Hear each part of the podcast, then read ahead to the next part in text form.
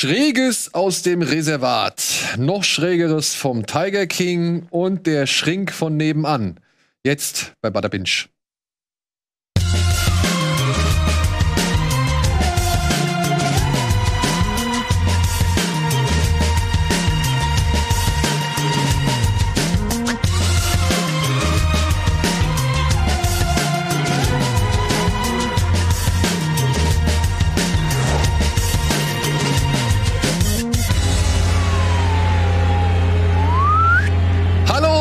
herzlich willkommen oder herzlich willkommen zurück zu einer neuen Ausgabe Bada Binge. Ah nee, das muss ich jetzt gar nicht mehr sagen. Ne? Nee, wir laufen ja nicht mehr auf den Sender. Ja, wir laufen ja nicht mehr auf dem Sender.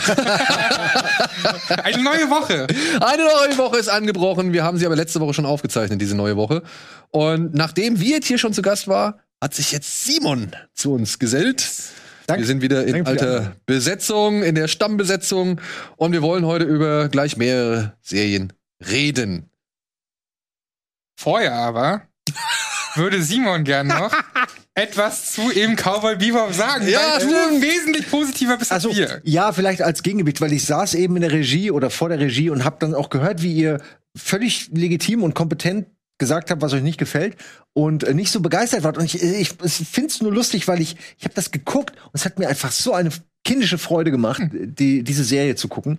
Wie selten etwas. Und ich bin wirklich kritisch, was diese IRL-Umsetzung von Animes angeht. Ich bin da niemand, mir fällt kein einziger ein, der mir gut gefallen hat, jetzt Death Note oder so, das alles nicht. Ein paar schöne Bilder vielleicht, der Film, aber Der war so Rotze, der amerikanische. ja. ja, aber ich meine so, also ich bin echt kein Fan davon, aber da habe ich Schlimmer als Cowboy Bebop. Ja. Ja. Nee, wir haben auch äh, nur gesagt, wir haben auch gesagt, wir haben ja ein paar positive Sachen angesprochen und meinten, da gibt's wesentlich schlechtere Sachen. Also eine Vollkatastrophe Ja. ist es auch für uns nicht. das würde ich sagen, Vollkatastrophe ist, wäre echt hart, aber äh, ja, ich hätte nicht gedacht, also ich weiß noch, meine Freundin, die äh, liebt Cowboy Bebop und die find's richtig gut und ich habe mit ihr sechs, sieben Folgen geguckt und sie meinte noch, da musste ich schmunzeln, ich wette, Schröckert gefällt's nicht. und dann nicht noch so, nö, aber der Schröckert guckt zwar nicht jetzt so viele Animes, aber der, ich glaube, der kann das schon würdigen für das, was ist. Und äh, bin einfach von meiner, meiner Meinung Aber genau, aber genau das ist es. Ich würdige es für das, was es ist. Es ist nicht unbedingt das Beste, was Ja. es hätte sein können. Aber es ist auch nicht die volle Katastrophe, die man teilweise schon an anderen ja, Realverfilmungen gesehen hat. Ich meine, ey, Leute, wenn einer mal von euch Fist of the North Star, die Realverfilmung davon gesehen Nee, hat. nee. Ja, ja, mit dem hier. nicht du? nee, nee, ich habe Ja. nur, kenne nur den Anime. Deswegen, also ich weiß, ich kenne die Tiefen, Freunde. Ich weiß, hab- wie tief es gehen kann. Ich habe häufig schon gehört, dass der Crying Freeman nicht schlecht sein Der ist soll, aber es ist aus den 90ern, oder? In der Videothek bin aber ich da Christoph- immer schon dran Christoph vorbeigelaufen. Gans und Mark Dacascos als Crying Freeman, also der Regisseur Christoph Ja? Gans, der Okay. auch dann später Pakt der Wölfe gemacht hat, Okay. äh, der hat da ein richtig gutes Händchen bewiesen bei auf, der- auf der anderen Seite gab's halt Dragon Ball Evolution. also Ja, oder auch ich meine, Avatar und so. Ich habe das alles versucht, aber Ja, naja, ne, ich wollte es nur geht sagen, immer noch schlimmer. ich wollte nur sagen, also mir, was mir gefallen hat, ich mag die Schauspieler sehr, ich freue mich tierisch für John Cho, dass er diese Rolle hat, die er meiner Ansicht nach gut verkörpert. Ich mag, die, dass der Style beibehalten wurde. Ich hoffe, ich sage damit nichts Falsches. Der Soundtrack ist ja ohnehin ein Klassiker, also das ist ja der Original-Soundtrack, wenn ich das richtig höre. Und ich, äh, neu Und- eingespielt auch. Ja. Also was mir echt gut gefällt, sind so die Dialoge und die Chemie zwischen den äh, Protagonisten. Das finde ich äh, bei sowas immer sehr wichtig, weil das sind ja so episodigeartige Folgen. Du will ich klar, ich will auch die Historie, aber ich will vor allem, dass das jetzt gut ist, dass die, dass der Auftrag, den sie haben, dass der untermalt ist von geilen Dialogen und ich verstehe, warum jeder reagiert, wie er reagiert. Bisschen unsicher bin ich mir bei der äh, Lady noch so ein bisschen, ob die mir so gefällt. Also, weil ich frage mich halt die ganze Zeit, warum hängt ihr noch mit ihr rum so? Aber ich, in diesem Universum ist das ja auch alles irgendwie okay. Es sind ja alles so Misfits, ne? Ja. Ähm, und ich verstehe, wie, wie deren Geldrechnung und so funktioniert. Ich verstehe es einfach nicht. Warum ist die Puppe so viel? Warum kriegst du 15 Millionen für den? Und warum habt ihr kein Geld? ja, genau. Warum seid ihr ständig pleite? Warum kannst du nicht mal Nudeln kaufen? Ihr habt doch hier mal eine Million Gewehre. Also, ich bin mir da nicht ganz sicher, wie, wer da die Wirtschaft macht. Wahrscheinlich keiner. Naja, aber ansonsten, ich kann es empfehlen, aber äh, ich werde mir noch mal jetzt so eure Kritik noch mal genauer angucken und ich glaube, dass ihr da auch schon Punkte habt. Gerade äh, Wirt hatte ja als, als Fan der, der Reihe natürlich dann irgendwie noch mal eine andere Sicht. Ja, Ja, ey, ey. es gibt auch Sachen, die richtig cool sind, ne? Das haben wir heute auch gesagt. So auch so- Weltraumschlachten und so, aber Aber es gibt äh, auch so, klein, so Kleinigkeiten. Zum Beispiel, dass dieser Hakim wieder mit dabei ist. Ja, weil Hakim ist im Original halt eine Anspielung auf Karim Abdul-Jabbars Rolle in Game of Death, Oh Gott, das hätte ich nicht letzten gewusst. Film von Bruce Lee. So, und dass der wieder mit dabei ist. Ah, okay, ja, Ja, ja, ja. ja, okay. Das, Deswegen, also, das versteh sind, das sind halt schon, wo ich denke, cool, da habt ihr verstanden, worauf schon Cowboy Bebop sich berufen hat. So, weil Cowboy Bebop war ein Remix und jetzt hast du halt einen Remix von einem Remix und am Ende von einem Remix von einem Remix bleibt halt manchmal nicht mehr so viel von dem Original übrig. Ja, schön gesagt. Ja, und das ist halt bei Cowboy Bebop der Realserie meiner Ansicht nach der Fall. Du hörst halt einfach ein Remix, ein Remix und das vielleicht noch durch ein, keine Ahnung, etwas schlechteres Radio. Okay. Nur, nur ich mag, dass sie eben diese Anime-Ästhetik auch in den Kameraperspektiven und den Schnitten versucht haben einzufangen und das gut hinzukriegen, ohne dass es so Style over Substance mäßig wirkt, finde ich eigentlich schon ganz gut. Ja. Weil es ist ja schon sehr stylisch. Also, also, das war ja dass das dann nicht cheesy wirkt, finde ich, finde ich gut gemacht. Das war ja die Frage, was, was willst du, ne? Ich glaube, für eine richtige Style over Substance Orgie brauchst du halt eigentlich richtig viel Geld und du musst halt vor allem auch richtig gut wissen, was du da machst. Damit es halt auch dementsprechend nicht irgendwo Mhm. langweilig wird oder halt zu viel wird, dass du halt genervt bist. So. Der erste Sin City, meiner Ansicht nach, war ein gutes Beispiel, wo es gut funktioniert hat. Und der zweite, ein gutes, wie es nicht funktioniert. Genau, ne? genau. Ja. Der erste hat wirklich einmal echt gut funktioniert. War vielleicht auch ein bisschen zu lang, aber es sind ja halt auch drei Geschichten so. Aber so die Umsetzung, die Darsteller, der, der, der Flair, der Style, das, das war, da hat es meiner Ansicht nach gut gepasst. Ich will auch immer gar nicht meckern mit hier zu wenig Geld, zu wenig Produktionsbudget, aber wenn du nicht so viel hast, dann mach's kleiner, fokussier dich auf gewisse Sachen. Und sie wollten ja hier alles schon reinpacken und dann sehen halt ein paar Sachen gut aus und ein paar wiederum nicht. Und das ist immer so ein bisschen schade, während du halt auf der anderen Seite Foundation und so ein Zeug hast, was ja super krass aussieht. Ja. Das ist Naja, So, Freunde. Kommen wir mal zum Wesentlichen. Und kommen wir mal direkt zu der Serie, die ich nur eine Folge lang begleitet habe. Aber die hast du jetzt schon etwas mehr gesehen. Hey, ich bin Shrink gespannt, welche du gleich sagst. Ah, Next Door. Next Door. Dazu haben wir eine Matz. Zack, The Shrink Okay. Next Door, bitte.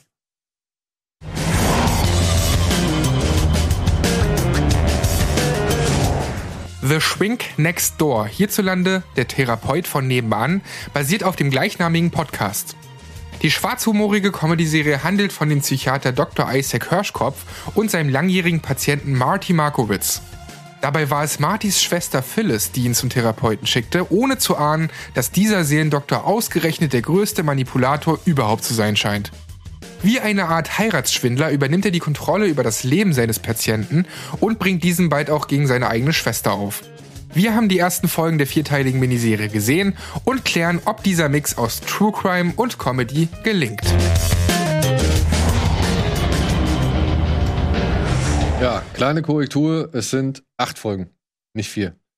Es sind vier bisher draußen zu dem Zeitpunkt Ja. jetzt, deswegen äh, Genau. die ist ganz, ganz frisch und deswegen sprechen wir ganz frisch über die Serie. Ich muss sagen, Vorzeichen stehen eigentlich nicht so schlecht, denn die Dame, die das äh, auf den Weg gebracht hat, ist die Dame, die auch Weep und Succession Mhm. unter anderem zu verantworten hat. Und ich muss es sagen, äh, ich habe in der ersten Folge nicht so viel davon gespürt. Ja. Mm, Ja, vielleicht braucht. Also ich finde, die erste Folge hat von dem, was du jetzt angedeutet hast, auch noch sehr wenig. Also es, es entwickelt sich sukzessive diese Abhängigkeit von dem, äh, von dem Stoffhändler zu seinem Therapeuten. Und ich finde, auch am Anfang ist man eigentlich äh, auf der Seite der beiden und denkt eigentlich, ja, gut, dass dir mal einer das sagt, gut, dass ihm einer mal beibringt, sich durchzusetzen gegen seine Mitarbeiter, gegen andere Leute in der Familie, Mhm. weil er eben auch, also Will Ferrell spielt in diesem Fall ja einen wirklich ähm, einen sehr, ich sag mal, in der Mangelung eines besseren Wortes, einen sehr weichen Charakter, der einfach sich von allem irgendwie beeinflussen lässt und immer überall, der lässt sich zu allem breitschlagen, der ist irgendwie, sagt nie nein. Er ist einfach jemand, dem man überfahren kann mit einer Idee, wenn man will. Und von da aus entwickelt es sich ja weiter und du hast es eben schon angedeutet, wo es hingeht. Und ich muss sagen, dieser Weg, auch weil beide so gut spielen, hat mir irgendwie sehr schön gefallen. Also, naja, die Serie deutet es ja schon direkt in der ersten Szene an, wo es hingeht. Ja, Und das fand ich ein bisschen schade. Das fand ich auch schade, weil das hat, man vergisst es zwar auch schnell wieder, dass da eine Szene am Anfang war und dann erinnert man sich und merkt, okay, das, das muss noch weitergehen. Da, Ja, da, ja. Da, das fand ich auch irgendwie schade, weil es schon was vorwegnimmt, das eigentlich schon ab Folge drei spätestens dann auch irgendwie ersichtlich wird. Und ich fand, hab, ich glaube, es geht darum, dass sie die erste Folge vielleicht ein bisschen langweilig fanden und zeigen wollten, dass da irgendwie noch mehr kommt. Ja, denke ich auch. Ich, mein Hauptproblem hiermit ist, ich weiß nicht so richtig, was die Serie sein will. Will sie eine True Crime, eine ernsthafte, so wie es ja auch stattgefunden hat, basiert ja auf einer wahren Geschichte, Ge äh, Geschichte sein, oder will sie eine Comedy-Serie sein? Und für mich funktioniert beides zusammen halt nicht so richtig, weil vielleicht liegt es auch an den Darstellern, weil man nun mal Will äh, schon Dings zwei, ja, ja. aus dem Comedy-Bereich kennt. Ja, auch Paul Rudd ist ja auch eher, kann auch echt lustig sein, ne? Aber ich finde generell das Ja. Thema eigentlich so spannend, dass ich, ich sage wie es ist, dass ich mir gewünscht hätte, dass das ernster angegangen wird, dass du irgendwie nicht diese, diese komischen mh, Comedy-Teile da drin hast. Und weil für mich haben die auch nicht so gut funktioniert. Soll ja so schwarzhumorig sein, aber ich, mich stört das eher bei dieser Geschichte. Ja, aber Weißt der du? schwarz, der, also der, der schwarze Humor ist meiner Ansicht nach, also nur nach, ich kann jetzt nur noch nach der ersten Folge sprechen, ne? Also deswegen. Ja, ja, aber ich- innerhalb der ersten Folge muss ich sagen, war es doch eher grau, ne? Also es war jetzt nicht so wirklich, also ich habe noch nicht so die, die bösen Sachen irgendwie mit. Ja, die kommen aber. Also ich habe jetzt auch nur zwei gesehen, aber in der zweiten ist davon schon ein bisschen mehr auf jeden Ja, Fall. okay. Ja, es wird wirklich, ich sag, ich würde sagen, die ersten drei, das sind die alle, die ich gesehen habe, ähm, die werden wirklich Stufe für Stufe immer ein bisschen heftiger und dann ab der dritten zweifelst du jetzt auch nicht mehr an den vielleicht ehrlichen Absichten äh, des äh, Shrinks. Also Ehrliche Absicht? nein, also ich meine, du zweifelst nicht mehr an den, also an, an seinen tatsächlichen äh, Ach so, Absichten. das okay. meine ich. Also ähm, so, ja, ich, also ich muss sagen, ich hab's, mir hat's echt Spaß gemacht, ich habe es gern geguckt, deswegen habe ich ja auch empfohlen und reingebracht. Ich habe aber auch eben nur, ich habe glaube ich die erste Folge gesehen, die zweite und dann habe ich euch geschrieben und meinte, hier, lass die mal gucken. Habe dann noch die dritte geguckt. Ähm, wenn das jetzt nur eine Staffel ist und eine Miniserie, gucke ich das auf jeden Fall fertig. Wenn das jetzt der Anfang ist zu einer sechsstaffeligen Reihe, dann sehe ich das auch nicht passieren. Aber wenn du meinst, es wäre ja quasi basierend. Achso, ja, genau. Es ist basierend Folgen. auf einem Podcast. Das habe ich erstmal gar nicht gewusst. Der eine wahre Geschichte erzählt. Den gibt's sogar auch auf Deutsch. Auch irgendwie auf Spotify und Apple und so. Aha. Kann man sich das geben, also wurde auch eingedeutscht irgendwie.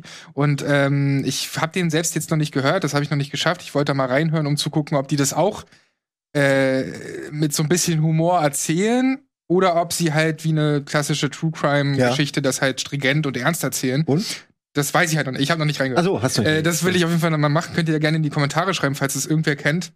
Würde mich mal interessieren. Aber ich habe die ganze Zeit hier das Gefühl gehabt, dass das auch als Film vielleicht besser funktioniert hätte, weil ich meine, ich habe nur zwei Folgen gesehen, aber habe mich auch stellenweise gelangweilt. Und wenn ich dennoch dran denke, dass da sechs weitere Folgen kommen, bin ich mir nicht sicher, ob die das nicht in einen Film hätten packen können, weil ja auch die Charaktereigenschaften von den beiden sich nicht großartig ändern, weil da nicht viel mehr ist als Manipulation. Immer Also- und immer wieder.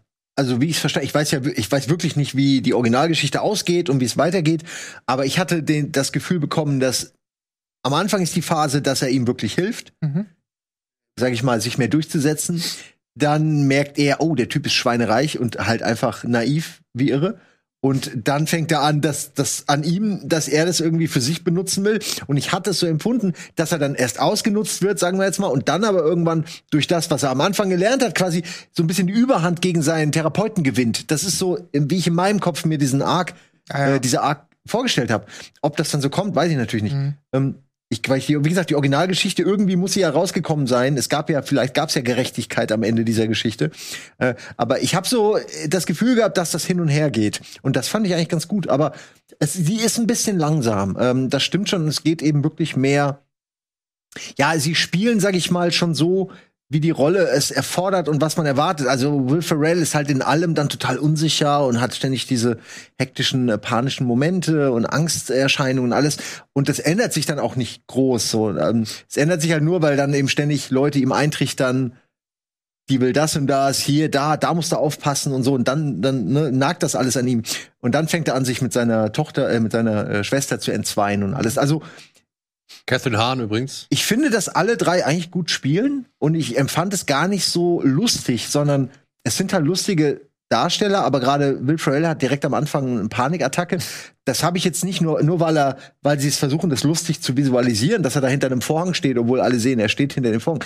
Kann ich das schon, die Panikattacke total auch so nachvollziehen und ähm, fand das nicht schlecht äh, gemacht, aber ja, wie gesagt, ich kann nach drei Folgen jetzt nicht sagen, es ist eine geile Serie, aber ich muss sagen, dass ich sie doch schon bisher empfohlen habe. Äh, du Äh, willst weiter gucken, oder? ich will sie weiter gucken, aber Siehste? kann ja auch sein, dass ich sie durchgucke und dann irgendwie vergesse, weil sie Aber- einfach belanglos ist. Aber es ist ja auch total cool, dass man mal hier unterschiedliche Meinungen hat, weil du kannst ja dann irgendwann jeden das, Fall. das nochmal aufgreifen und sagen, ob es dann noch mal, ob da noch mehr kommt, wie sich's entwickelt. Kannst du ja sicher noch mal irgendwann aufgreifen. Ja, also ich, wie gesagt, nach einer Folge bin ich jetzt noch nicht so gehuckt. Also ich bin nicht wirklich am Haken und, und möchte jetzt nicht unbedingt sofort weiter gucken. Und dafür habe ich jetzt noch anderes, was ich vorher beenden es gibt eh so viel, ne? ja, ich mein, ich deswegen, und da würde ich jetzt auch Foundation noch nicht durch. Es gibt schon wieder so viel Kram. ja, da würde ich anderen Serien erstmal den Vorzug geben. Ja, jetzt kommt. Eine, der wir keinen Vorzug geben würden. Ja, Ja. das Problem ist, ist für mich zu spät. Machen wir, machen wir, können wir, meinst du, wir kriegen das schneller hin? Ja, ich denke schon. Ja. Das kriegen wir schneller hin. Tiger King 2. Keine Matz. Haben wir keine Matz für. Ja, Nicht mal der Matz aber komm, verdient. genau, wie Aber- viel willst du dazu auch sagen? Ich hab, die einzige, du hast dich schon belustigt hier vor der Sendung. Meine einzige Notiz auf diesem iPad ist, macht mir richtig schlechte Laune. Und mehr, also ja, ich, ich habe jetzt auch nur zwei Folgen gesehen, deswegen halte ich mich ein bisschen raus, ähm, dass ich nicht alles gesehen habe davon. Und ich verstehe auch Leute, also vielen Leuten macht auch die erste Staffel schon schlechte Laune. Aber irgendwie wurde die unterhaltsamer erzählt. Und das, was ich hier äh, bekomme, ist irgendwie keine Aufarbeitung, so richtig, keine unterhaltsame Aufarbeitung und nichts, was mir viel mehr Infos gibt als die, die ich schon hatte. Und ich habe so das Gefühl, dass die mit Ach und Krach das irgendwie geschafft haben, hier fünf Folgen noch mal rauszuschlachten. Also sie Das hätten auch, auch. wirklich, sie hätten auch wirklich nur zwei machen müssen. Ja. Ja, ich habe jetzt leider alle fünf gesehen. Ich bereue die Zeit, die ich investiert habe, denn die hätte ich tatsächlich für was anderes nutzen können, meiner Ansicht nach. Ähm, weil gerade die ersten drei Folgen drehen sich eigentlich sehr viel darum, ob der Mann von Carol Baskin noch am Leben ist oder wer ihn umgebracht hat. Und das muss ich sagen, gibt's schon in einer anderen Form. Also beziehungsweise es gibt schon eine Doku darüber und die ist dann auch ein bisschen besser. Und hier, ja, wird's dann halt irgendwann fallen gelassen und wir wissen es nicht. Danke. Hast du dir das komplett angeguckt? Ja, ich habe auch das Gefühl, dass sie gerne so ein spektakuläres Finale und sowas gehabt hätten, aber man merkt schon bei der äh, zweiten Folge so oder so, dass sie einfach irgendwie nicht, sie haben halt einfach nichts. Also Ja, er ist im Knast, du siehst ihn kaum, wenn dann äh, es sind es so diese abgehackten Videocalls, die irgendwie auch nicht viel bringen. Dann finde ich auch nicht, dass er ein wirklich guter Held ist. Also es ist jetzt niemand, mit dem man äh, leidet und äh, wo man hofft, dass er noch mal hochkommt, sondern im Gegenteil, der Ja. ist halt eigentlich einfach Durch. ein Arschloch und durch. Also es, es fehlt der Serie daran, irgendwelche Figuren aufzubauen, auf deren Seite man sein kann. Das ist so meine, also ich Ich habe ja nur zweieinhalb Folgen gesehen. Du guckst da eigentlich Menschen zu, die, die eigentlich sind die mir alle egal, so, weil die alle Ja. so kacke sind. Muss ich ganz ehrlich sagen. Und ey, das Ding ist ja, Amazon wollte ja letztes Jahr mit äh, Nicolas Cage diesen, diese Geschichte verfilmen. Und Nicolas Cage sollte auch Produzent sein. Und dieses, äh, diese, diese ganze Nummer wurde aber abgesagt, weil sie damals schon der Meinung war, das ist jetzt ein Jahr her oder so, dass diese Nummer durch ist. Die Geschichte ist erzählt, der Hype ist vorbei und viel mehr kannst du da nicht rausholen. Und da muss man sagen, das hätte Netflix vielleicht auch mal erkennen sollen. Ja, denn die, die zweite Staffel ist eigentlich genau das, was eigentlich diese Leute da repräsentieren. Sie versuchen auf den letzten Meter noch so viel da rauszuholen, was rauszuholen ist. Ich meine, da kommt dann tatsächlich der Ex-Mann von, von Joe Exotic, äh, kommt dann irgendwie zu Wort, der sich einen Agenten genommen hat und sagt, ich will nicht nur als der Ex-Mann von Joe Exotic bekannt werden oder bekannt sein. So, wo ich mir dachte, ja, aber du bist für nichts anderes bekannt. Ja, und sowas siehst du dann da, ja. Und dann kommen dann diese Ermittlungen zu Don Lewis. Und dann plötzlich geht's aber um diesen anderen Typ, um diesen Tim Stark, der halt auch einen Zoo hat und der, ich weiß nicht, ob es wirklich an der Berufung liegt oder beziehungsweise an der Ausübung dieser privaten Tierparks, aber die haben ja alle einen an der Marmel.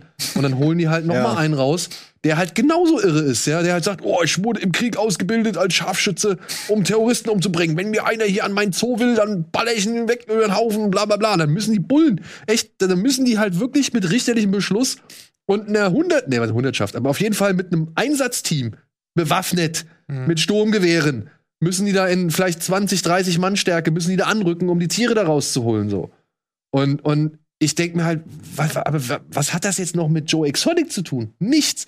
Obwohl er da irgendwie auch mit denen verbandelt war. Aber den hattest du in der ersten Staffel, meiner Ansicht nach, nicht so Warum? groß und präsent.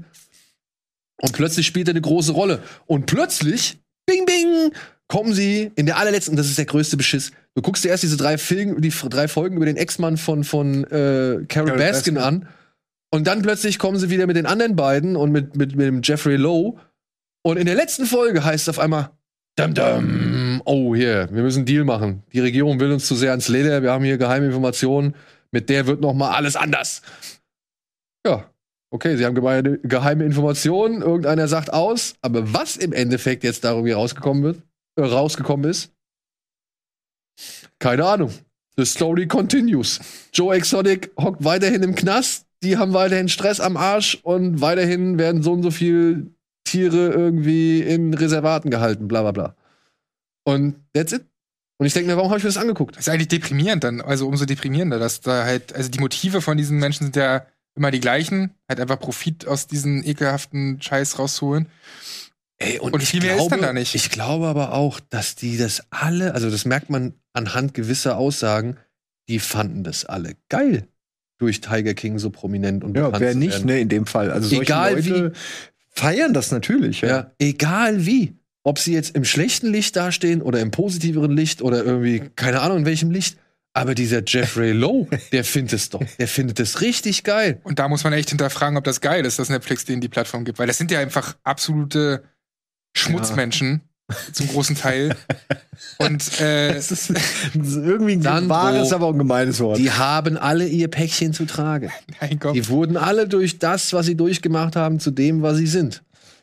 Ja, kannst du mir nicht. Die das Frage ist du mir halt- mal erzählen sollen, wie die dazu wohnen, so scheiße. ja aber die Frage ist halt, schlachtest du das noch weiter aus? Also ist es wirklich cool, das weiter auszuschlachten so, ja? Weil Na. ich muss sagen, hier am Ende der zweiten Staffel haben sie es wenigstens noch mal einmal kurz verstanden zu sagen, ey, es geht eigentlich um die Tiere und noch mal kurz auf die Situation der Tiere hingewiesen. Aber vorher sehe ich mir Menschen an, die halt einen eher echt sehr großen Geltungsdrang haben und es dankbar annehmen, dass Netflix die Kamera draufhält. Mhm.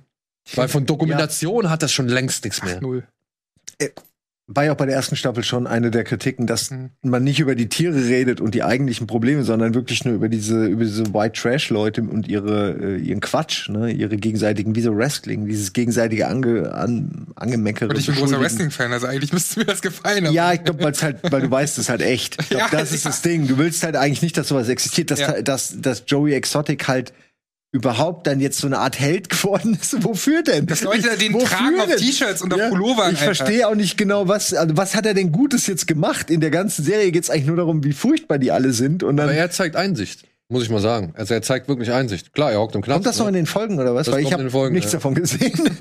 Also er zeigt tatsächlich äh, eine gewisse, also warum, ob das wirklich echt ist oder ob es einfach weiterhin ein Teil seiner Show ist. Ich meine, die hüpfen da ja auch alle gegenseitig wieder ins Bett. So, plötzlich sind sie alle wieder gut Freund miteinander. Es ist also wirklich mal wieder mit dem, mal wieder mit dem. Ja. Sie schwenken ihre Fähnchen, wie sie es gerade brauchen, so oder wie halt gerade irgendwie die Story von Netflix am besten passt. Ich weiß es nicht. Aber Ja, ja. es ist schon ein wildes Durcheinander und du, also ich meine, der Zustand am Anfang der Serie oder der zweiten Staffel ist, Joe Exotic ist im Knast.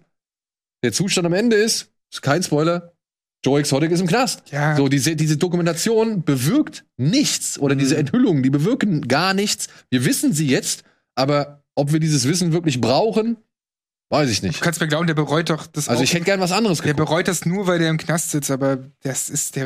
Ja, der hätte genauso ich. weitergemacht, wenn das nicht Das glaube ich wäre. auch. Also er, bereut, also er bereut ja völlig unironisch, dass er nicht da ist, um äh, den, den Hype mitzuerleben. Ah, toll. Völlig ungeachtet der Tatsache, dass der Hype nur entstanden ist, weil er halt ein, ein Schwein ist. So. Also, oder Aber- keine Ahnung, aber zumindest, er ist schon zu Recht im Knast und er scheint das nicht so zu reflektieren, wie man es vielleicht nötig hätte in dem Moment. Aber, keine Ahnung, ich, ich fand einfach nur, das ist so, da war zu wenig. Und das war auch nicht gut, das, was da war. Und deswegen ist es einfach nur ein Cash Grab für Netflix, den, der sich sicherlich für die auszahlen wird. Aber, weil es ist ja günstig produziert. Das ist ja nicht teuer. Obwohl, da sind wieder geile Aufnahmen von irgendwie Tigern, die aus dem Wasser kommen und so. Ich Aber die Kameramänner wurden danach gefressen. Deswegen sind die, äh, konnten die quasi keine Ansprüche Aber in, in. HDR sieht es schon echt geil aus. ja, vor allem, aber es gab eine, es gab eine wirklich interessante Szene, wo ich mir gedacht habe, ach, guck mal. Es ist doch nicht immer alles so united und, und hier, ne, die, wir hier unten oder hier wir die Abgehängten gegen den, den ganzen Rest so.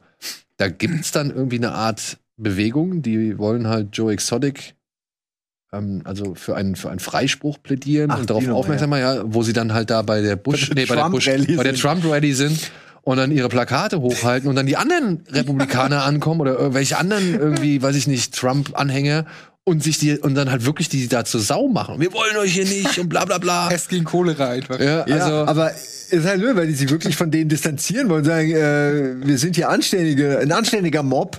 Wir wollen mit, mit eurem Tiger King Shit, das äh, lässt uns irgendwie schlecht dastehen und denkst so, das lässt euch nicht schlecht dastehen. Aber das, das fand ich auch, das war ein sehr lustiger Moment, der aber leider halt echt ist. Dadurch ja. kann ich dann nicht so Aber das war, genau. das war für mich eine der interessantesten Entdeckungen innerhalb dieser fünf ja. Folgen. Ja, alles andere war für mich jetzt nicht mehr so spannend. Das ist alles wahnsinnig traurig eigentlich. Ja, genau, das ja. ist es halt. Es ist eigentlich wahnsinnig traurig. Das sind Menschen, die halt irgendwie, ja, einen harten Weg hinter sich haben und irgendwie falsche Entscheidungen getroffen haben oder die Entscheidung getroffen haben, die sie getroffen haben und jetzt da sind, wo sie sind und ich weiß nicht, ob da jeder von sich behaupten kann, dass er wirklich glücklich oder zufrieden oder sonst irgendwas. Das glaube ich auch nicht. Du siehst ja auch nur das vor der Kamera, wenn da ein Team ist und so und alle haben ihre besten Klamotten an und mhm. eine Woche später eine halbe Flasche Wodka oder was auch immer später sieht das alles anders aus. Ich wette nicht, dass die alle glücklich sind. Ja. Die wirken auf mich nicht wie glückliche Menschen. Und es ist dann aber auch trotzdem, ne, also du hast dann schon Fragezeichen, wenn so eine Carol Baskin sagt, ja, die Serie war eigentlich nicht gut für mich, ich habe Morddrohungen ohne Ende bekommen und ständig rufen Leute bei mir an. Aber dann rennt sie halt zu Dancing with the, with the Stars so und wo ich mir denke, ja, okay, aber. Ja, du denkst dir wahrscheinlich, ich krieg das eine, dann nehme ich auch das andere mit, könnte ich mir vorstellen. Dass man einfach, du denkst dir, ey, jetzt kriege ich eh schon die Mord, also ne, ich will sie nicht, äh, ich will es nicht schönreden, aber das, dass sie sich denken, na ja, wenn ich jetzt die ganzen Mordaufrufe und alles und Leute bespucken mich auf der Straße, äh, dann will ich wenigstens auch ein bisschen Kohle kriegen und äh, meinen Ruf ein bisschen. Weil, glaubst du nicht, dass das, dass glaub, man sich das glaub, so rechtfertigt? Das könnte im Innern da schon stattfinden bei ihr, ja. Das ich meine, finanzielle Entschädigung für die ja, Bekanntheit ist. Ja, finanzielle, aber auch, auch ein bisschen Bauchpinseln. Also sie hassen ja nicht alle und da kann sie sich mal in einem anderen Licht präsentieren. Ich glaube schon, dass das so der Gedanke war. Aber ich finde es halt krass, wenn ich mir ehrlich bin, das thematisieren sie ja auch, dass sie wirklich halt auf offener Straße so angegangen wird und alles. Ich, und dass es Leute gibt, die halt jetzt, jetzt fordern halt noch mehr als nur eine Person ihren Tod und denkst so, wow, dass das einfach, dass sie das thematisiert und dann einfach knallhart weitermacht, so. Ja, ähm, dann finde ich schon hart. Aber da merkst du ja eigentlich auch daran, dass eigentlich was an der bisherigen Dokumentation falsch gelaufen ist. Wenn eigentlich Leute schon. wirklich schon diese Position haben und sagen, ja, du musst auf jeden Fall geköpft werden oder was weiß ich so, ja. Also dann, dann ist es der Dokumentation eigentlich nicht wirklich gelungen, die Sache richtig einzubauen. Aber ist das eine Doku? Nee, aber weil keine Aufarbeitung stattfindet. Das hätte ja, ja Tiger King 2 machen können. Ja. Die hätte diese erste Staffel noch mal aufarbeiten können. Also zu sa sagen können, ja. Äh, wenn es der Letzte noch nicht gecheckt hat, ey, das ist eigentlich absolut nicht cool alles. Und wir ergötzen uns zwar äh, wie an so Trash-TV, an sowas dann, aber eigentlich ist es absolut nicht cool und total traurig, was in vielen Orten, ist ja nur eine von vielen amerikanischen Geschichten, was an vielen Orten in Amerika einfach schiefläuft. Dieses, diese misslige äh, Lage oder diese Misslage von denen, um sowas überhaupt machen zu können. Ja. Also wie kommt es überhaupt dahin, dass Leute zu, zu sowas fähig sind?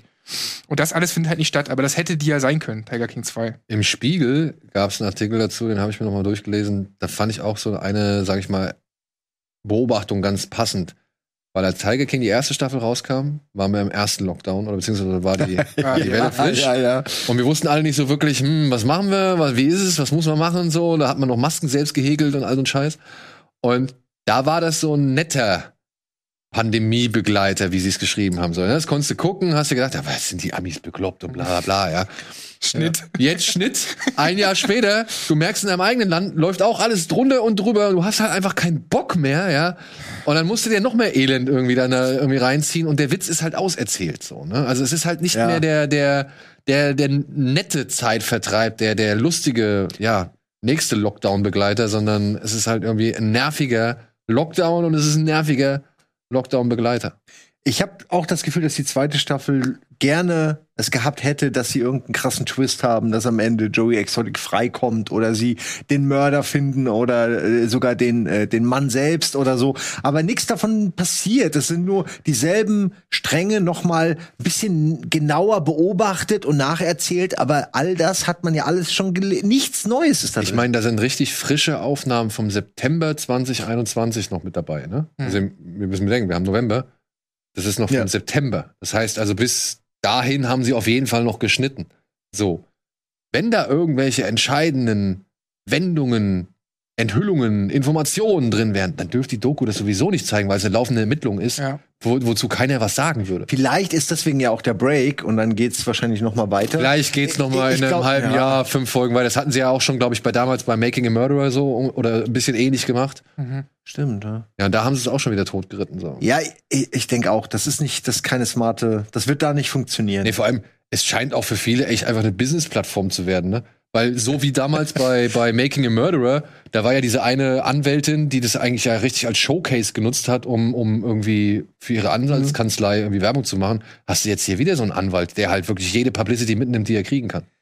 Komm, ey, hör mal auf. Es ist halt eine Plattform. Vorher waren es die Tiere, ne? Da haben sie sich dann die, da eine Plattform geschaffen, auf der sie sich selbst präsentieren. Und jetzt ist es halt diese Serie. Ich meine, für die ist es quasi Jacke wie Hose, glaube ich. Ja. Hauptsache eine Kamera und Traurig. jemand fragt mich. Ja. Er kennt mich. Man kennt mich. Ja, der Mann mein, von Joey natürlich, Exotic. natürlich erkennt man dich, wenn du aussiehst wie Joey Exotic, erkennt dich jeder. ne? Also jetzt oder ich meine, es gibt keinen, der so schlimm ist wie Joey Exotic, aber die sehen ja auch schon irgendwie so aus, dass man sagt, du bist der und der. Also er zieht dich anders an und schon bist du nicht mehr Eigentlich ist erkannt. das eine Figur in GTA. Ja. Weißt du, weißt, du, Oh Mann. In GTA hast du ja immer diese Satire. Ey, wenn der nicht auf, wenn so eine Variante davon nicht auftaucht im nächsten GTA oder so, dann bin ich fast ein bisschen enttäuscht, weil der ist zu geil, um ihn nicht zu benutzen. Lass ihn nicht liegen. Aber da wäre es wieder eine Frage der Persönlichkeitsrechte und dann kriegt er wahrscheinlich Geld dafür. Und, äh, das wollen wir ja nicht. Das, will, das wollen wir nicht. Nee. Der, der darf schon nicht Joey Exotic heißen, der muss schon irgendwie. Ja, aber der darf auch nicht so aussehen, weil Scheiße. dann darf er halt nämlich schon Persönlichkeitsrechte Geld machen. Ich meine, kannst du dieses Aussehen überhaupt patentieren lassen in irgendeiner Form? kannst du ja, das ist nicht random. Was Ja, nee, aber wenn, Dann könnten die New Kids sich ja auch fast schon beschweren. ja, stimmt, ne? Die, die sehen auch alle aus wie Joey Exotic. nur, nur halt besser. Nicht so, nicht so und die hatten schlimm. sogar einen eigenen Joe. So, wollen wir damit aufhören? Ja, Ja, es reicht genug. ja. Lass uns zu der Du hast ja Ja, lass uns zu der schöneren Serie kommen und die Sendung mit was Schönem abschließen. Hier ist unsere kleine Matz zu Reservation Dogs.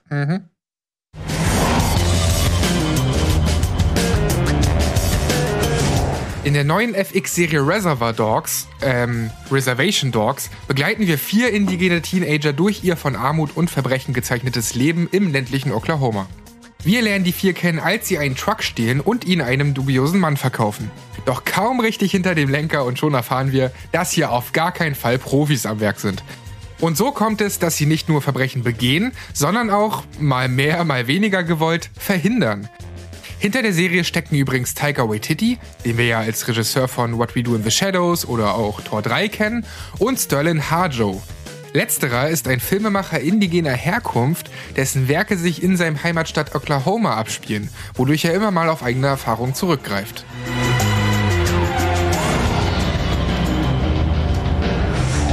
Ja, gibt's bei Disney Plus. Durfte ich im Rahmen des Seriencamps gucken, weil das war eine von insgesamt sechs Serien, die wir als Jury beim Seriencamp bewerten durften. Deswegen bin ich erst darauf aufmerksam geworden. Ah. Und ich habe mich so geärgert, weil die Serie halt schon echt einen Tick länger auf Disney Plus erhältlich ist, aber in dem, in dem Star FX-Ding so ein bisschen unterging. So. Und die letzte Folge fehlt komischerweise. Genau. Es gibt neun Folgen und äh, ich habe jetzt nur acht sehen können bei Disney Plus.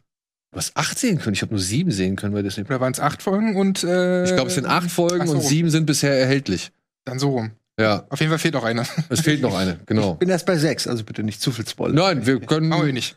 Brauchen wir nicht. Also, ey, ich muss, ich muss sagen, ich war sehr überrascht. Was mir an dieser Serie sehr gefällt, ist es halt, es ist halt ein Blick in diese, in diese Community, in dieses kleine Dorf oder dieses kleine Reservat in Oklahoma und eben von Leuten aus diesem Reservat, beziehungsweise aus der Perspektive der, der Figuren, die wir sehen. Das ist nicht dieser Blick von oben drauf so, sondern es ist ein Blick mitten aus dem Geschehen raus. Und das wird dann halt auch durch einen Humor aufgefangen aus dem Geschehen raus oder aus der Erfahrung raus und halt gespickt mit popkulturellen Zitaten. Noch und nöcher, aber richtig Aber- schön rein. Und das ist so geil, deswegen habe ich es nochmal mit Taika Waititi äh, hervorgehoben, weil der natürlich eigentlich nur Produzent ist, aber die erste hat er auch äh, Regie geführt in der ersten und hat auch hier und da mitgeschrieben.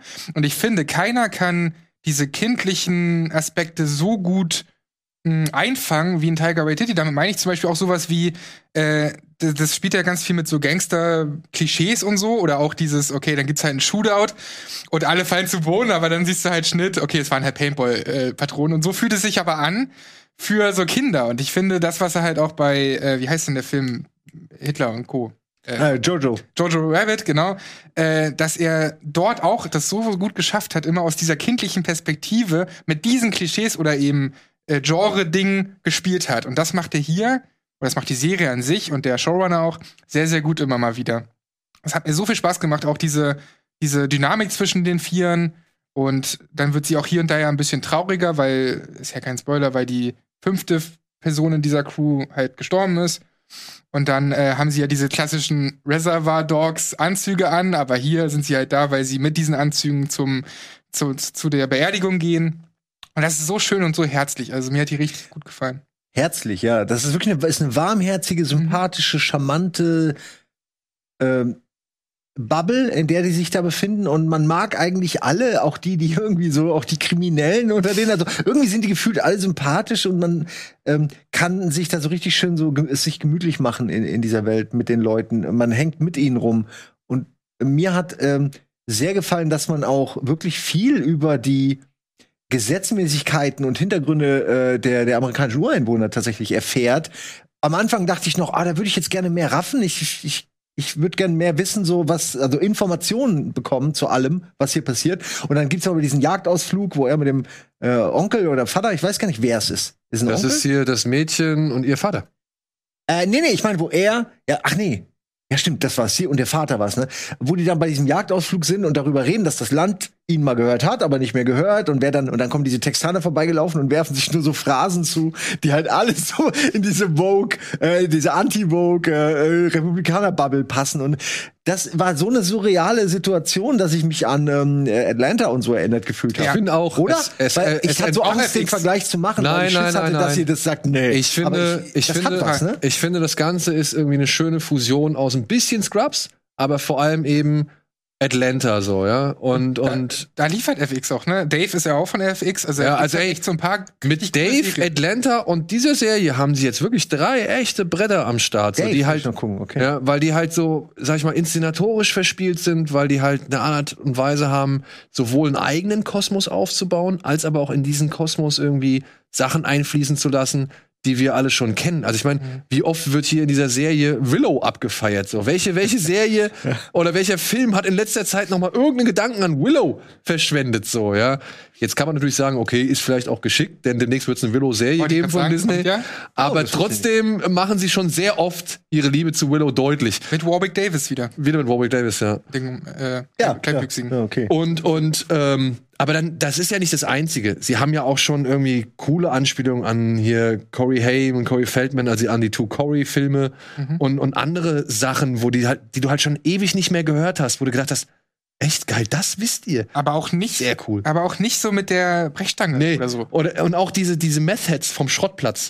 ja? Die, oh, ich Ey, die sind so. Die sind so gut gecastet. Die sind so gut gecastet und die sind vor allem auch so witzig. Ja. Wie er da hockt in der Folge mit dem Sheriff, wo der, wo der Cheese, der eine von den Jungs, mit dem, mit dem Sheriff auf Tour geht, ne? Und er hockt da, Kumite, Kumite. Ja, sorry, ich habe gestern am Blattboard gesehen. Ich find's so lustig. Ey, das wirklich, das waren richtig schöne Szenen. Ja. Aber was ich halt auch finde, was die Serie tatsächlich mit der von dir angesprochenen Herzlichkeit oder auch Leichtigkeit trotzdem dann immer wieder bewusst macht, wie scheiße das eigentlich alles für ja. die ist. Ja. Du merkst da halt schon, dass da einiges schief läuft im Hintergrund. Absolut. Also ja. sei es halt das Abwandern der Industrie oder der, der, der Wirtschaft aus den ländlichen Gebieten, sei es eben das, das Ausbeuten der Native Americans, die halt überhaupt keine, sag ich mal, ja, Chancen haben, irgendwie noch aus ihrem Dilemma rauszukommen. Sei es halt der Alkohol oder die Drogen, die irgendwie das Ganze unterspülen mhm. und halt nochmal eine ganz Spur elender machen so. Und die vier versuchen sich ja auch nur irgendwie dagegen zu stemmen. Und ja, du wächst auf in diesem in dieser Welt und ne, ja und irgendwann so hast du halt einen gewissen Zynismus. Irgendwann ja. äh, betrachtest du es äh, mit einer gewissen Gleichgültigkeit so oder mit einer gewissen Gelassenheit.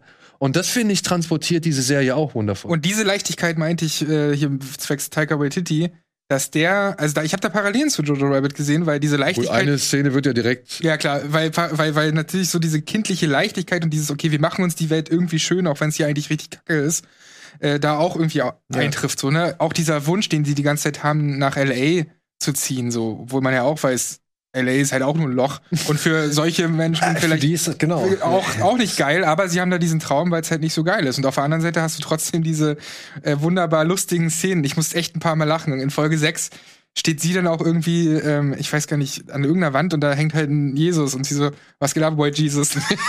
und ich denke so, ja, also von ihrer Perspektive aus ja. ist es wahrscheinlich wirklich was, aber sie nimmt alles mit Leichtigkeit in dem Moment. Ja. Und sowas ist halt so cool und ich finde, das, das ist so schön harmoniert, diese komödiantische Ebene und aber auch eben ernste Themen, weil es keine schöne Welt ist, in der sie leben. Und auch noch diese Gruppen, Gruppendynamik, also ein richtig rundes Ding und nicht ausgeschlachtet auf 45 Minuten pro Folge, sondern 25 bis 30. genau. Und ich finde, dass das auch eine gute Länge ist, um, um diese Leichtigkeit auch irgendwie so zu haben. Ich fand eine Szene so herrlich, die bringt die meiner, Meinung- meiner Meinung nach die Serie auch gut auf den Punkt. Da ziehen sie die ganze Zeit mit einem durch die Gegend, der berühmt dafür ist, dass er 20 Leuten aufs Maul gehauen hat in einer Nacht innerhalb von 10 Minuten. ja, und es ist voll die urbane Legende und dummerweise ist der Onkel von der einen oder der irgendein Verwandter oder sowas. Und dann kommen sie da in diese Bar, in der er halt angeblich diese 20 Leute äh, zusammengeschlagen hat und einen Polizisten. ja. Und es entpuppt sich, die Wahrheit war ganz anders. Er hat 30 Leute kaputtgeschlagen und zwei Polizisten. weil er halt komplett auf Meth war. Ja. Ja. Und dann sitzt er da und, und steht da in dieser Bar und versucht sich halt für seinen Fehler zu entschuldigen. Und, und alle sind so halt so auch richtig angepisst. Ja, Mann, du hast echt, mir hast du auch richtig eine in die Fresse gehauen und so. Ja, es tut mir leid, ich war an dem Abend auf Meth. Das du mir übrigens verkauft hast. Und, äh, und der Typ, der halt sich da eben gerade beschwert hat, stimmt. Und dann ist die Sache vorbei. Dann ist die Sache vorbei. Ja, also das, das, das spricht so für diesen trockenen, ja, irgendwie entspannten Charme, ohne irgendwie aber auch die Ernsthaftigkeit so ganz da rauszunehmen. So. Also das hat mir sehr, Ja. sehr gut gefallen. Ich mochte auch die Fantasy-Elemente, nenne ich sie Ja. mal. Wir haben es ja im Trailer gesehen, es gibt mehrere davon, aber einer ist wirklich dieser äh, Ureinwohner auf seinem Pferd, der dann so in der traditionellen Kluft in dem einen immer erscheint und ihm so Lebenstipps gibt aus seiner Welt. Und das ist so irgendwie, ich finde die alle so cool. Ich habe so Bock gehabt, mir diese Halluzinationen, nenne ich sie mal, anzugucken. Und dann eine Sache, die ich immer noch nicht ganz verstanden habe, wo ich warte drauf, ob das geklärt wird.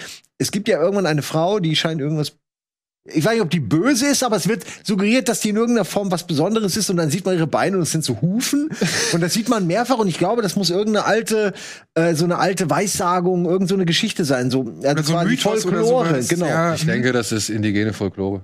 Also da ist jetzt Aber finde ich geil. Also finde ich total Ja. cool, dass sie diese einfach also auf die Art einem Sachen erklären. Die müssen dann nicht so sein. Sie hat natürlich nicht wirklich diese Füße, aber sie erklären, was das für eine Person ist. Oder äh, das fand ich irgendwie cool. generell, es steckt so viel, sag ich mal, Einfluss aus der indigenen Szene oder halt aus der Folklore drin. Ne? Du hast ja auch bei dem einen Verkäufer hast du diese Maori-Köpfe, Mhm. die halt für Taika Waititi sprechen, so eigentlich auch nicht dahin gehören, aber sie haben, sie bauen es halt ein. Und die die Macher, also die Leute, die dann halt auch die Folgen nach Taika Waititi inszeniert haben, zum Beispiel, das sind alles Independent-Filme aus dem Native American Bereich. Die haben schon mehrere kurz- oder längere Filme. Die siehst du auch irgendwann mal, gehen sie, glaube ich, in so ein Kino rein. Da stehen dann oben die Filme, die die Macher, die Regisseure und Regisseurinnen Ach, okay. der Serie halt äh, schon produziert haben, also als kleine Erinnerung dran. Du hast einen Wes Study, der Typ mit dem Kupfer, falls ihr euch erinnert. Kupfer? Ach ja, natürlich, Ja. der sich diese Krone auch gemacht Genau, hat. Ja. genau. Das ist, der hat bei, Das ist auch der so hat, egal. der hat schon bei, ähm, der mit dem Wolftanz mitgespielt, so. Also du hast wirklich aus allen möglichen Bereichen haben sie da zusammengesucht. Die haben einen, also klar, man sieht natürlich die offensiven Gags wie ein The Thing Poster irgendwo oder ein Reservoir Dogs äh, Poster. Ja, oder auch die Platoon-Nummer ist die natürlich auch sehr deutlich. genau. Es ist, aber da stecken auch sehr viele Feinheiten drin. Ja. Und das finde ich das Schöne an dieser Serie, dass sie halt sowohl in Dialogen als auch, sag ich mal, in Gimmicks, in Props oder in der Art und Weise, wie sie etwas erzählen, Sachen finden, die sie, vor denen sie sich verbeugen oder die sie beeinflusst haben. Und äh, deswegen, also für mich ein sehr, sehr, eine sehr, sehr feine Serie. Ich bin gespannt auf die letzte Folge. Ich war auch zweimal echt gerührt. So, ich fand die Serie, die, die, die Folge, wo der Cheese mit dem Sheriff auf Tour geht, die fand die ich echt echt rührend. ja. Ja. Und dann die Folge, die du noch nicht gesehen hast, in der taucht dann Bill Burr als Fahrlehrer auf. Mhm. Oh, okay. Und ich sag mal so, bisher muss ich sagen, wenn Bill Burr irgendwo in der Serie oder in einem Film aufgetaucht ist, dann hat er das immer irgendwie so ein bisschen veredelt oder beziehungsweise auch so ein bisschen geadelt. Ja, weil ich Bill Burr für jemanden halte, der ein sehr gutes Comedy-Verständnis hat. Auf jeden Fall. Er ist ein guter Schauspieler, wenn, Ja. also wenn er eine Rolle hat, die passt. Und ihn dann auch noch in dieser Serie zu sehen, obwohl da schon echt coole Leute waren, wie Macon Blair und so weiter, ähm, finde ich das nochmal so ein kleiner extra Bonus-Push. So, irgendwie Und sowas. hier ist auch äh, schön gefilmt, finde ich. Also gerade was du meintest mit diesen äh, ja fast schon Traumsequenzen irgendwie, die sind dann auch besonders schön inszeniert. Also so die fünfte Folge zum Beispiel ist dann auch richtig mit Kinobalken und äh, ist kurz mal in 4 zu 3 und so. Da spielen sie auch ganz viel so mit, mit unterschiedlichen Formen und auch das ist alles handwerklich einfach top und sieht richtig gut aus. Ja, oder das, der letzte Shot, der letzte Shot von der Folge auf der Jagd, also wo sie auf der Jagd sind, äh, wo, wo sie mit ihrem Vater jagen geht. Ja. Der letzte Shot, wenn sie wegfahren. Und dann steht da noch was im Wald. Ich will jetzt nicht verraten, was. Weißt du, was ich meine? Shit, oh nee, oh, doch, da war, ey, ich weiß es gerade nicht. Mehr. Ja, ja. Augen, das, hat, das hat meiner Ansicht nach schon so einen gewissen Touch wie auch Atlanta in dieser Michael Jackson-Folge mit dem Ei, weißt du? Weißt du, was Ja, ja, aber auch das unsichtbare Auto bei Atlanta oder so. Es gibt Ja, so ein paar Sachen, die sind, äh, wo du so, hä? Aber fuck, jetzt, ich weiß gerade nicht mehr, was da war, aber ich, ich, guck's dir doch an. Ja, okay. Aber, sieht man ja, man kann vieles entdecken. Ja, aber sie schaffen es aber auch, dass sie die einfach nur an diesem Baumstumpf platzieren und die miteinander reden und dann das einfach interessant ist. Ne? Super. Und das, das, Das kann ja auch Gespräch mega zwischen ihr und langweilig ihrem werden. Vater war klasse. Und es war und auch die auch die Fahrt, die du gerade gesagt hast, wo der wo der Sohn mit dem Vater ähm, polizeimäßig irgendwie so einen Tag hat, ne, der offenen Polizeitür.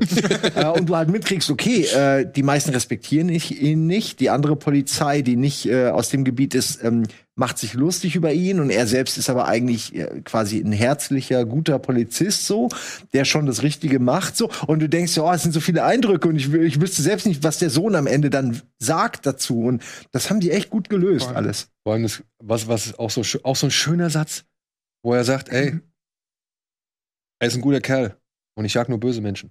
Das Ja. fand ich, das, das, weißt du, das, das fand ich cool. Das, das sind so, das bringt es halt und, und auch diese, ja, weiß ich nicht. Die haben ja schon alle eine gewisse Eleganz, die sie trotz eben, trotz ihrer Situation noch immer ausstrahlen. Das so einen stimmt, gewissen, ne? so einen gewissen Ja. Stolz und so und wie die das halt wirklich alles mit dieser, ja, mit dieser Eleganz, dieser Gelassenheit und auch diesem gewissen Stolz. Also Ja, nicht dieser verwerfliche Stolz, Nee. sondern eher so ein, so ein, so ein aufrichtiger Stolz, so, Ja. ja.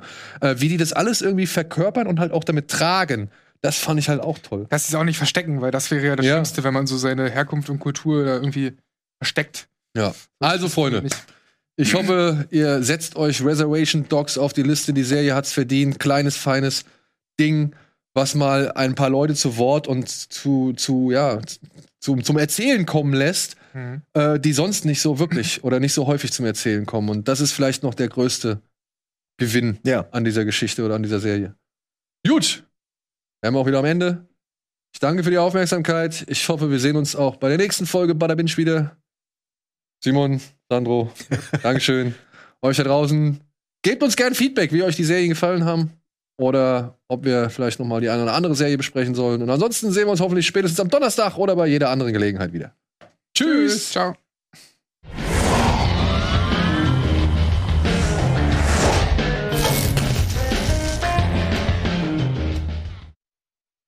Diese Sendung kannst du als Video schauen und als Podcast hören. Mehr dazu unter rbtv.to slash badabinch.